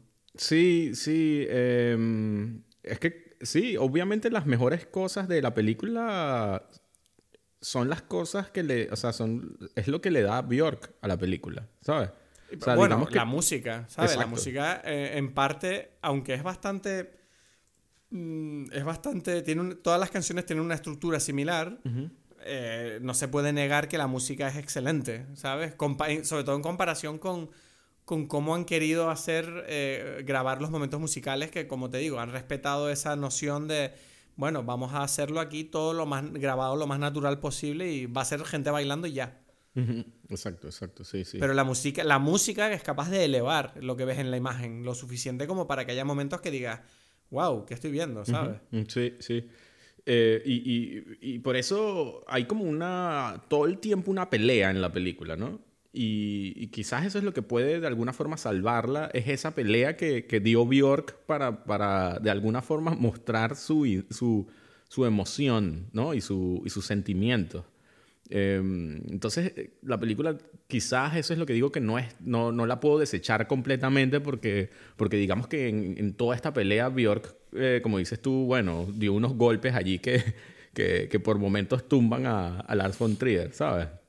Pero dime una cosa, tú por ejemplo, la escena del asesinato, que me parece la escena más extraña de la película, porque todo, sí. todo el rato estoy como intentando encontrarle sentido a estos comportamientos, que es como, no sé, o sea, ¿tú qué opinas? Quiero decir, ¿tú crees que es, es Lars von Trier haciéndolo adrede? Que es como, mira qué mierda es esta. Sí, yo creo es que adrede, sí. que todo creo- el asesinato es mal. Sí, yo creo que él está intentando hacer el juego del el melodrama de cine mudo, ¿sabes? Yo me, o sea, si tú le quitas la conversación a esta, a esta película, en esta Sí. escena, tú te, te puedes imaginar a ellos así como que ella diciendo, eh, llorando, llorando, ¿sabes? Imagínate de todo como cine mudo y la musiquita, ¿sabes?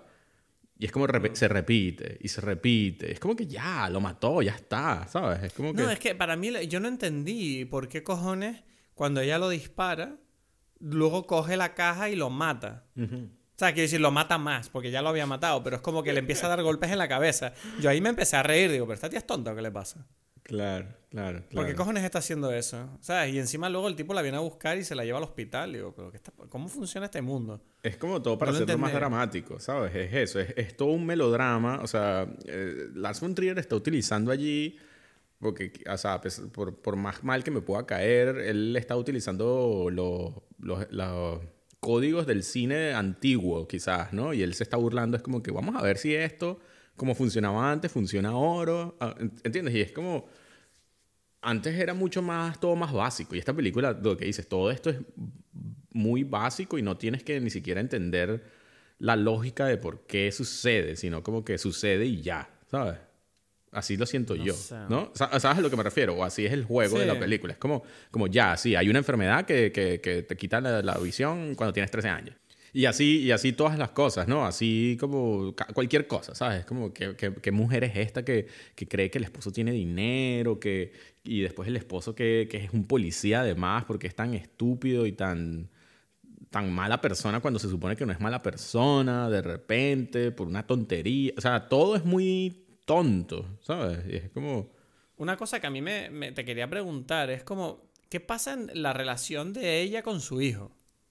O sea, la relación con su hijo yo tengo la impresión que es como un capricho, porque tengo entendido que en la película ella dice eh, que, bueno, que ella tuvo el hijo a pesar de que sabía que el hijo iba a tener la misma enfermedad que ella, ¿no? Y entonces eh, tú ves que el personaje de Peter Stormer, que no me acuerdo cómo se llama, le pregunta cuando ella está en la cárcel y dice, pero ¿por qué lo tuviste si sabías que ibas a tener que sufrir todo esto? Y ella le dijo, bueno, es que quería tener un bebé en mis brazos. Y al mismo tiempo tú ves que, al mismo tiempo que ella dice eso, tú ves que durante toda la película ella como que le trata un poquito mal al niño, no le habla mucho, le da mucha caña, cuando le dan el regalo le cuesta aceptarlo, al final lo acepta, pero es como que pareciera como que es un poco mala madre en el sentido de, tú no estás entendiendo cómo mimar a este niño bien, a pesar de que obviamente toda tu preocupación es curarle esta enfermedad.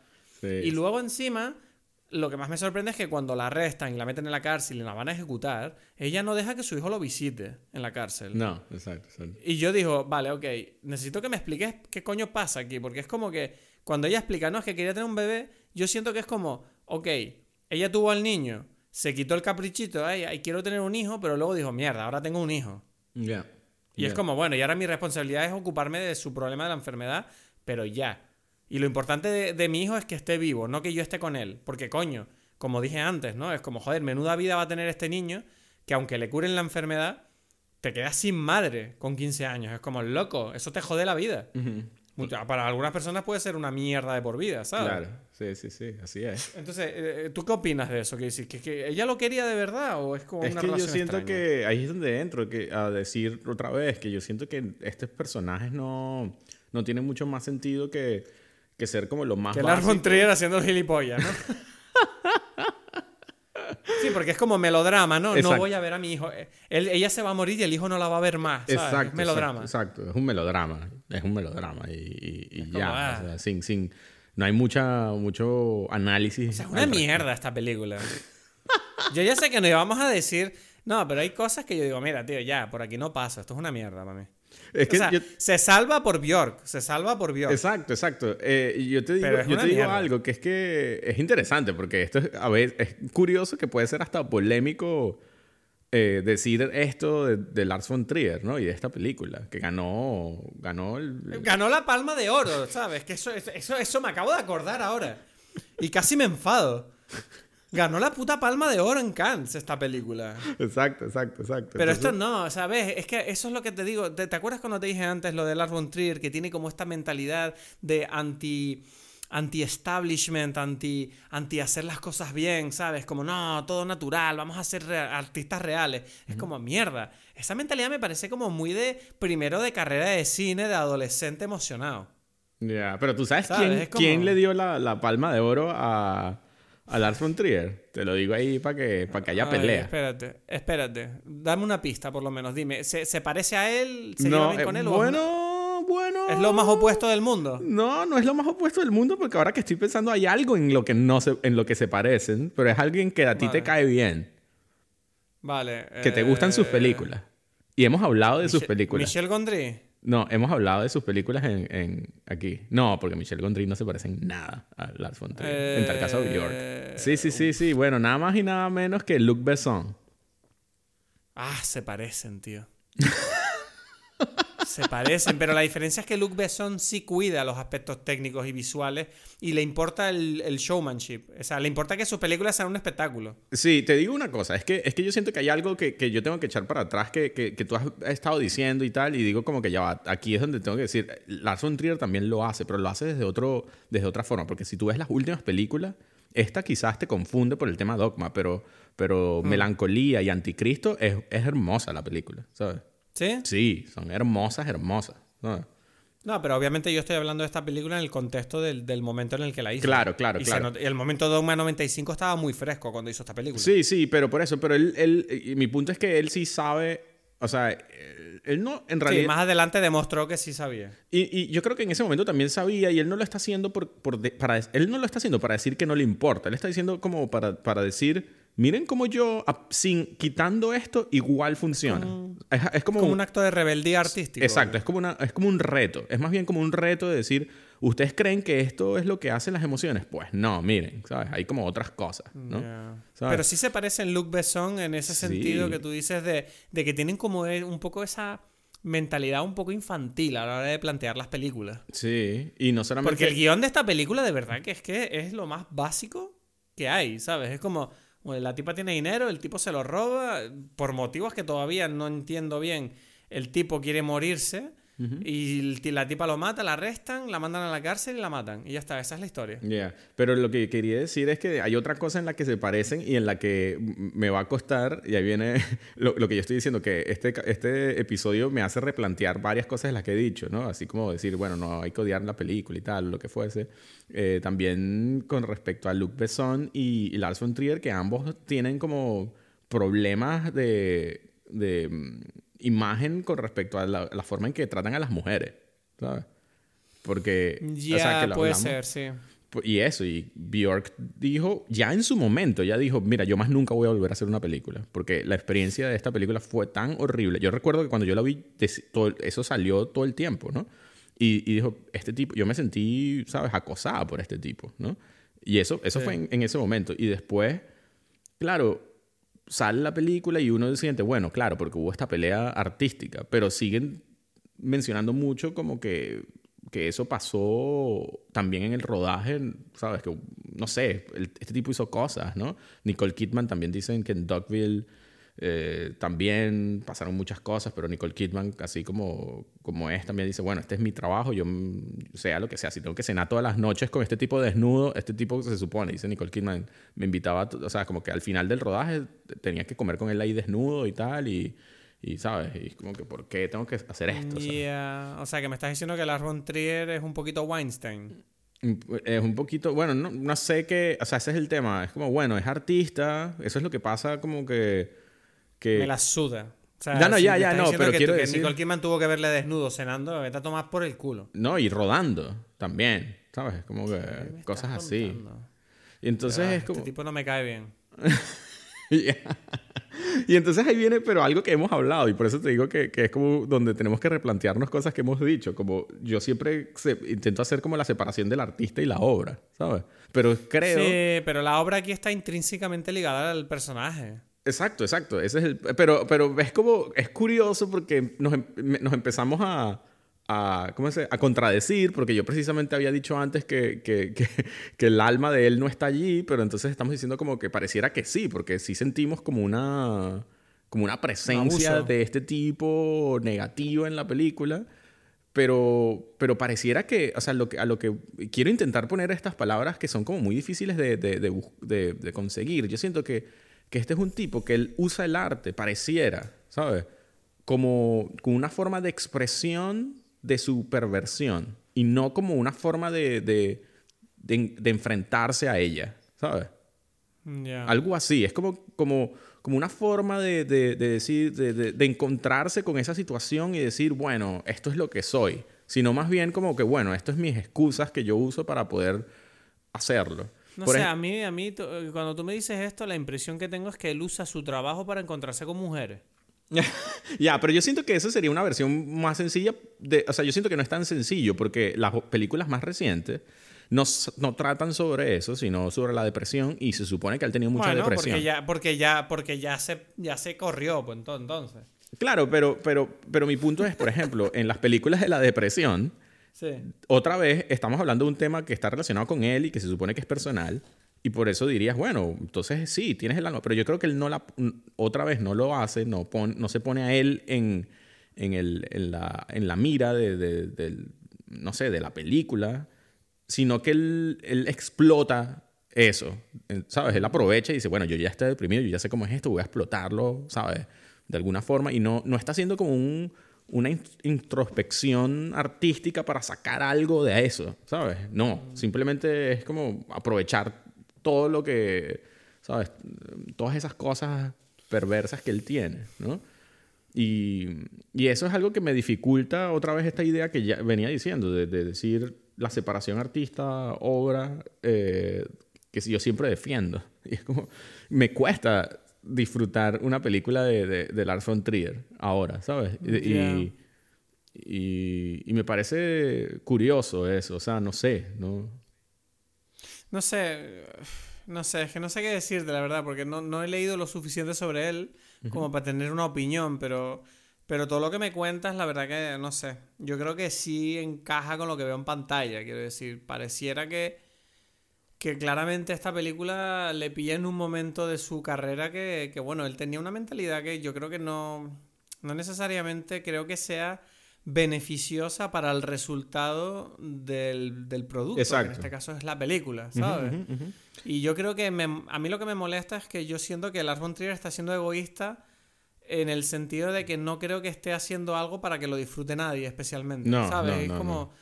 Y eso a mí me parece una falta de respeto a la gente que se va a sentar a, a, estar dos horas viendo una, una película, ¿sabes?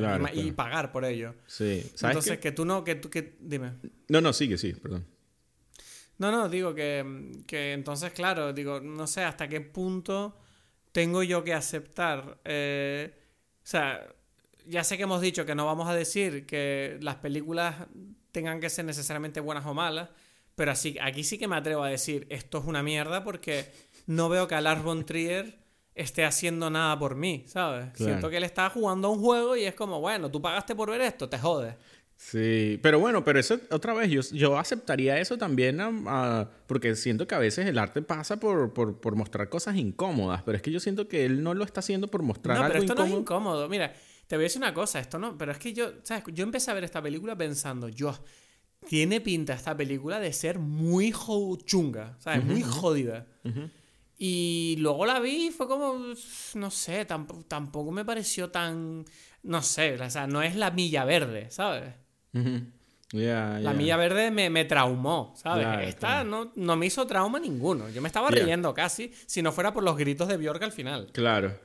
Pero bueno, o sea, voy a ponerte como otro ejemplo que está relacionado eh, especialmente con el tema de, podría decirse, del acoso y tal, que fue lo que sucedió hace poco. Eh, salió el tema de, mm, mm, El último tango en París. ¿Tú, ¿Tú la viste? El último tango en París. No. El último tango de París, bueno, pero supiste que, que, que mm, la actriz, María Schneider, dijo que ella se sintió violada rodando la película, ¿no? Y que fue horrible. Pero perdona, perdona, ¿se sintió o, pasó algo? Porque... Ya, bueno, aquí depende, o sea, ella, ella sintió, mm, se sintió acosada. O sea, ella no, ella, ella no le gustó la experiencia. No le gustó la experiencia, ¿no? O sea, es como que... o sea, bueno, porque hay escenas sexuales donde hay eso, y entonces parecía que no se sabe qué tanto sabía ella que iba a pasar o no en la escena, ¿no? Esa es como que hay toda una discusión, ¿no? Sobre eso. Marlon Brando y... Pero, pero respecto a Marlon Brando, tuvo... sí, Marlon Brando y el director, como que ella dice algo así, como que ellos dos estaban de acuerdo, ellos sí se entendían, sabían lo que estaban haciendo y ella no, no sabía bien, algo así, ¿no? Eh, esto es como para resumir, ¿no? Es como que digamos que en, el rodaje fue una experiencia desagradable para ella y específicamente con, con algo sexual, ¿no? Eh, y, y, aquí voy, es como que, y por eso digo como temas difíciles, esta situación, cuando tú ves la película, la película trata sobre, sobre una masculinidad en problemas, ¿no? Este Marlon Brando es un tipo que, o sea, su esposa se murió o se divorció y entonces está intentando entender su relación con, con, las mujeres y conoce a esta mujer y él no sabe quién es y, qué es lo que quiere, algo así, ¿no? Entonces, otra vez, esta película... Y, bueno, y sucede eso y tú dices, uff, es, fea, ¿no? Es como cosa desagradables, pero tú sientes que esto es una, forma parte, como dijimos, del arte de, ir y ver qué se siente eso, qué, qué, siente un, o sea, qué siente esa masculinidad eh, en, en, problemas, con, con, con, perversiones o lo que sea, ¿no? Y eso es el director y Marlon Brando ahí como poniéndose en esa situación, ¿no? Y bueno, a esta mujer le toca estar en esta situación incómoda, en esta investigación artística que tienen estos personajes. Entonces es como que, pero al final la película muestra el lado del hombre, mientras que en esta, en esta cosa, ¿no? Es lo que digo, ¿dónde está Lars von Trier en esta, en esta película, ¿no? Es como que ah, tú haces todo eso para joder a, Bjork, ¿no? No sé, ¿sabes qué pasa? Que yo creo que esta película tú la ves distinto si sabes lo que pasó en la producción, así no lo sabes. Porque creo que los detalles de, la, complicada producción que fue, porque por la relación tirante que había entre los dos, creo que afloran los detalles eh, si, si tú estás viendo la película consciente de eso. Entonces, claro, yo me pregunto si la experiencia, al no saber absolutamente nada y poder ver esta película de forma completamente objetiva, a lo mejor si la incomodidad a lo mejor te nace y no sabes de dónde viene. En el caso de que eso fuera así, entonces yo creo que esta película es mala. Porque obviamente te está distrayendo de lo que tendría que ser la historia. Es que yo siento que es, lo gracioso, es a lo que me refiero. Yo cuando vi la película la primera vez en el cine, porque eso salió en su momento, ya Bjork dijo, esto ha sido una de las experiencias más horribles que yo he tenido en mi vida. No pienso... Ah, ella, claro, tú fuiste consciente de eso cuando fuiste a verla. Y cuando fui a verla, y sin embargo me gustó, ¿sabes? Yo cuando la vi la primera vez, me gustó. Yo pienso que influye en eso también eh, más bien no haber conocido a Lars von Trier, ¿sabes? O, o no, ¿cómo explicarlo? O haber, yo estaba mucho más optimista con respecto a los esfuerzos de un artista con, en su arte, ¿sabes? Y es como que, uff, este tipo está mostrando temas duros. Eso es lo que yo sentía. Y con el tiempo le he empezado a sentir como las costuras donde tú, donde, donde, bueno, no sé si es que está mostrando temas duros o simplemente se está aprovechando de los temas duros, ¿sabes? Para, para ser el, el, provocador. Y entonces es como que, bueno, pero sí, pero se supone que él sí tiene una depresión y él tiene un problema y que, bueno, pero, pero él, no, él no los está utilizando para, como, para decir, como decimos, para echar para adelante, ¿sabes? Para, para, salir de eso, para, para, no sé, para crear algo que ayude de alguna forma a dar luces sobre lo que es la depresión, sobre lo que es esto. No, o lo que sea. No, no, porque además es verdad que el mensaje de la película ni siquiera tengo claro cuál es. No. no, tiene, no hay un mensaje. me parece flipante que llevamos una hora y media hablando de la película. Y no, no, me haya dado cuenta todavía de que no tenemos muy claro qué coño hemos aprendido viendo esto. No, porque es esta pelea entre estos dos. Excepto que, bueno, no hay que ser retrasado mental, pues. porque si eres retrasado mental, te ejecutan. te, Terrible, terrible. No, no, no sé. No me esperaba que la conversación iba a ir por estos lados, te lo digo, ¿sabes? Yo no... ¿No? ¿Qué te esperabas? ¿Qué te esperaba? ¿Un, Star Wars? no, no, no, no, no, no un Star Wars, pero no... Lo que digo, yo, yo juraba que la película me iba a gustar y que iba a hablar de, de esto un poquito más... Con, con, yo quería, o sea, es lo que decimos, nosotros nos gusta hablar de cosas que, que podemos mostrar eh, con interés. Yo siento que igual esta película tiene un... O sea, por esto que estamos diciendo, te, de alguna forma puede ser o sea, interesante, ¿no? Esta, esta lucha. No sé, yo te digo una cosa. Yo, yo sé que tú eres más intenso que yo y sé que tus placeres o tus endorfinas cinematográficas tú las sacas en muchas ocasiones de sitios distintos a los míos. Pero te digo una cosa, eh, tú me vienes hoy y me dices que esta película te encanta y yo mm, digo, vale, ok, Edgar, me estás perdiendo aquí, ¿sabes? O sea, me caes un poquito peor que ayer porque esto no es buen cine, bro. O sea, esto no, para mí no es buen cine. Por eso, pero... Entonces, te, o sea, tú estabas asustado antes de comenzar esta conversación. No, asustado no. Digo, bueno, a ver qué me cuenta. O sea, yo no tenía claro que a ti te gustara esta película. No me lo habías dicho. Mm, entonces sé que te, sabía que te gustaba Bjork. Y dije, bueno, no sé, a ver, seguramente le gusta la película. Pero no asumí nada porque cualquiera asumiría que eres venezolano y no lo eres. Entonces, claro. ¿Sabes? Contigo tú eres una caja de sorpresas. Eh, sí, sí. Yo me sorprendí a mí mismo, ¿sabes? Cuando la vi. Ahorita. Ya, tú estabas ahí como diciendo, mierda, pero ¿esto qué es? Que yo tengo una pregunta de la película que antes de que nos vayamos me gustaría resolver. Eh, se supone que, sea, yo tengo entendido que durante la película los momentos musicales obviamente son como, solo ocurren dentro de la cabeza de ella, ¿no? Pero la, última canción que ella canta, Pareciera que cuando ella está a punto de morir, esa no, ¿verdad? Porque en esa los personajes están mirándola confundidos. Sí, y, además eh, usa los colores, eh, la paleta de colores de de, lo no musical, de lo real, ¿sabes? Entonces, todo indica que no, que, que ella cantó allí. Claro, no, lo que yo creo que pasa es que la última escena, cuando ella está ya a punto de morir y ella está cantando, en realidad ella está en medio de un número musical que tú no estás viendo. Estás viendo la realidad, exacto. Sí, sí, exacto, totalmente. Y entonces cuando ella cae, ella muere en medio del número musical y entonces, claro, es como que ella, ¿sabes? como dije antes, el callback. Exacto, exacto, sí, sí. Yo no, sí, quiero, no quiero ver el final de la película. No, exacto, es eso, es eso, totalmente, sí, exacto, así es, así es. Vale, vale. No, y quería confirmarlo contigo, porque es verdad que al principio parece que va a empezar otro número musical, ¿no? Pero de repente ves como que que nadie se pone a bailar y dices, ok, mm, ok, este número musical o es muy flojo o qué está pasando aquí. Ya. además, de, además de que no hay música, solo se la oye cantar, es a capela. Exacto, exacto. Sí, no hay música porque no, no hay, pues, no es ella. No hay música, ni hijo, ni, ni, ni no hay de nada. ni... no hay nada. ¿Sabes qué es lo interesante? Que, eh, eh, ¿Sabes qué es lo que confirma toda esta, esta idea de la película? Y por eso sí, sí hay un tema, y es como que me da igual. Es la canción famosa de ella, que es la de Lo he visto todo. ¿La del tren?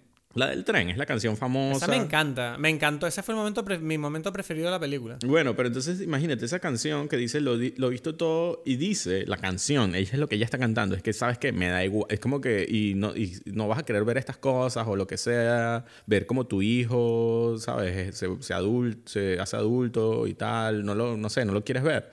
Y ella dice, me da igual ya, y ahí, por eso yo te pregunto, digo, pero ella quiere a su hijo. Por eso, pero, eh, pero es que y ahí viene otra vez la contradicción de la película. ¿En serio tú me estás diciendo que, que, te da igual? Claro, eso es lo que dice Lars von Trier.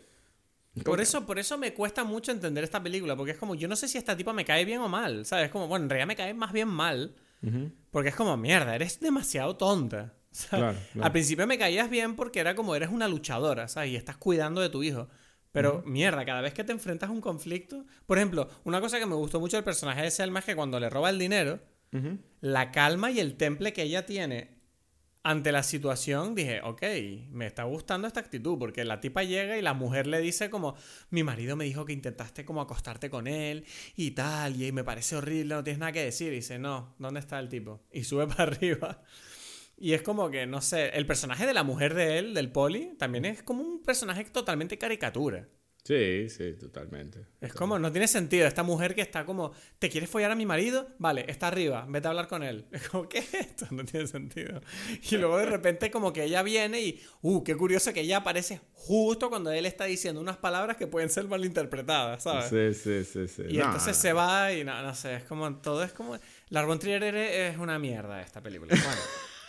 está, estoy hasta la polla. No, te juro, eh, hablando ahora mismo dije, no, no me apetece más hablar de esto. ¿Tienes alguna recomendación para esta semana? Pues no, no, tú tienes. Pues yo tampoco. Se acabó el capítulo. A tomar por culo. Bueno, no, pero tenemos que hablar de cuál va a ser la, la película para la semana siguiente. Vale, vale, vale. Eh, la película de la semana siguiente decidió que es una de las películas que, que, bueno, que me gustan a mí. Claro. Eh, el nombre, el título de esta película es eh, Red Belt y eh, está dirigida por David Mamet y protagonizada por eh, Chiwetel Ejiofor y eh, no me acuerdo quién hace de la mujer. No sé, lo que sé es que voy a tener que, casi que para preparación para esta película es horas intentando decir el nombre de este tipo, ¿sabes? No, Chiwetel Ejiofor no me parece difícil de decir a mí, no sé por qué. Bueno, bueno, yo igual, yo igual tengo que, que, que practicarla. No, bueno, no sé si lo estoy diciendo bien, pero Chiwetel Ejiofor. Chiwetel Ejiofor, no sé, me parece un nombre genial, Ejiofor. No, no, genial es, pero genialmente difícil de pronunciar. Y ¿sabes? Chiwetel, ¿sabes? ¿Quién llama a su hijo? No sé cómo se dirá, igual es Chiwetel o Chiwetel o, o Chiwetel o Chiwetel, no sé, no No tengo ni sé, idea, no pero la cuestión es que me gusta. Chiwetel, Chiwetel. Puede ser que sea Chiwetel, Chiwetel Ejiofor, sí. Exacto. Chiwetel. Pues sí, pues sí. Nada. Pues nada, esa va a ser la película. próxima, pues. eh, pero repitamos, entonces no tenemos recomendaciones, ¿no?